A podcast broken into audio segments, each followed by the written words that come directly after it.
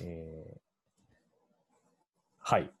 ということで質問に行こうと思いますが、えっ、と、はいそれすごい、でもすごいですよね。あの、所有の概念がちゃんとデジタルデータにできるっていうのは結構な革命感がありますよね、なんかね。そうですね。あの、ねなんか、まあ、お金の管理って言っても、スイカみたいなものはもう世の中にあるじゃないですか。はいはいはい。なんで、さっき言ってたみたいに、と別にブロックチェーンじゃなくても似たようなことは表現できるっていうのははい。確かなんですけど、それってやっぱり何かを信用してそれを、えっとやってもらわなきゃいけなくて、スイカだったらなんか JR 東日本みたいなところのはいはい。データベースを信用して1万円持っているはずっていうのをはい。担保してしてもらしてもらわなきゃいけないと。うん。うん、で、そうするとじゃあなんか信頼できる会社だったらいいかもしれないですけど、やっぱりセブンペイみたいにはい。こう、まあ、信頼して使っていたはずがいきなりうん。大事故が起こるみたいなうんことによって、やっぱりその信用して使うっていうのは、ね、それなりにハードルがあるんですけど、はい。ブロックチェーンだとその間に誰かを信用しなくてもはい。何かの価値を送るっていうのが表現できるんで、はい、とてもはい。安全であるというふうにはい言えますね。はいはいはいはい。はいなんかすごい聞いていると、あれですよね、あの非中央集権であるっていうのが、なんかこう、インターネットとかもそうだと思うんですけど、うんなんというか、あの、非中央集権化されてるのがすごいですね。そうなんですよ。あの、インターネットも、あの、非中央集権だったはずなんですよね。はい。はい。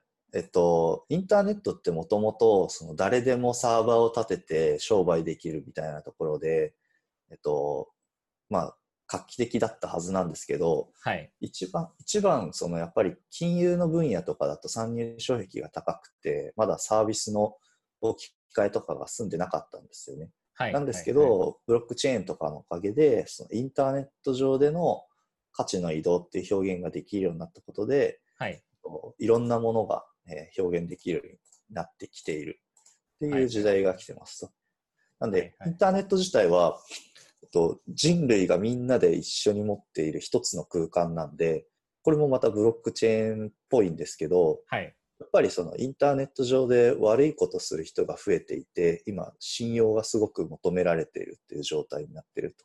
はい。はい。なので、やっぱそこに、そのインターネット上で悪いことする人が増えて、ん何かを信用しないとできないことが増えているおかげで、はい。そのインターネットっていうところに問題が生じてるんですけど、やっぱりそこで中央を持たないブロックチェーンの仕組みっていうのが、はい。インターネット上にその信頼を表現するみたいな形で登場したっていうのがとても新しくって、やっぱり僕はなんかブロックチェーン自体をあのインターネットがもう一回来たぐらいのインパクトがあるってよく言ってるんですけど、はい。はい。あのこの界隈の人たちも Web3.0 っていう風に、うんつついにメジャーバージョンアップみたいな感じで Web の進化を3.0 Web3.0 っていう風に表現してる人がたくさん増えてきました。ああ、そのブロックチェーンと組み合わせることによりっていうことですかね。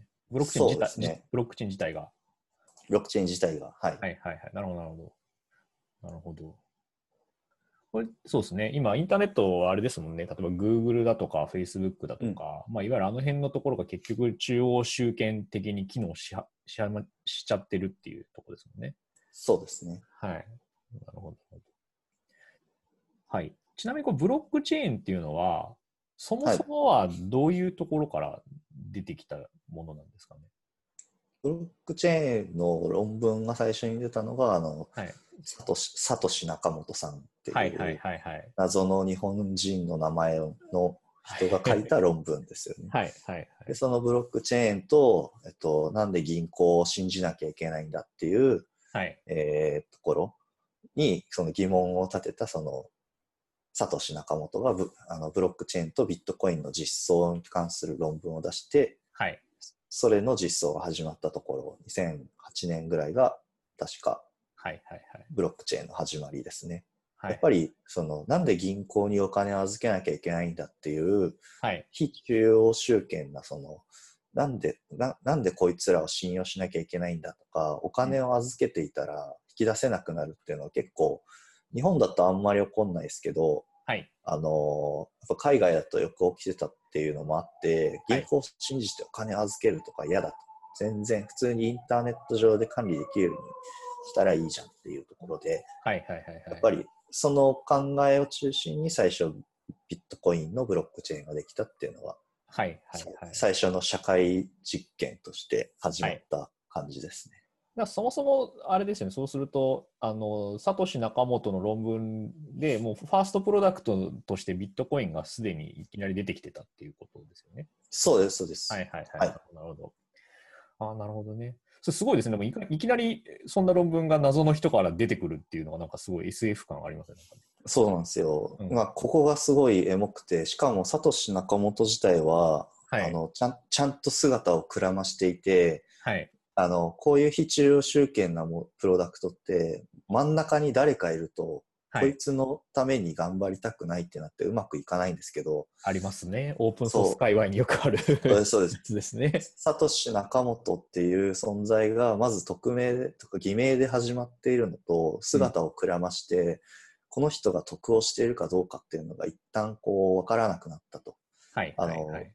サトシ・ナカモトのなんかウォレットとかはもうずーっとああの姿をくらましてからはい、残高が変わってないっていう、あそうなんですね。すごい SF っぽい都市伝説みたいな 完全に SF ですよね。はいはい。もうすごいそれでまあちゃんとあのインターネットの問題が解決されようとしてるのではいはいはい。やっぱりなんか未来人みたいな人ですかねジョン・タイタすごいですね。ジョン、ジョン・タイター感ありますね。な そうそうはい。はいえー、なるほどね。その、えっ、と、そうですね。なんか、某銀行の人とかは、私はサトシ・ナカモトと連絡を取っているみたいな人も 出てきたりはしてますけど、いましたね。そうなんです、ねサトシ・ナカモトはもう完全にくらましてるんですね。はい。はい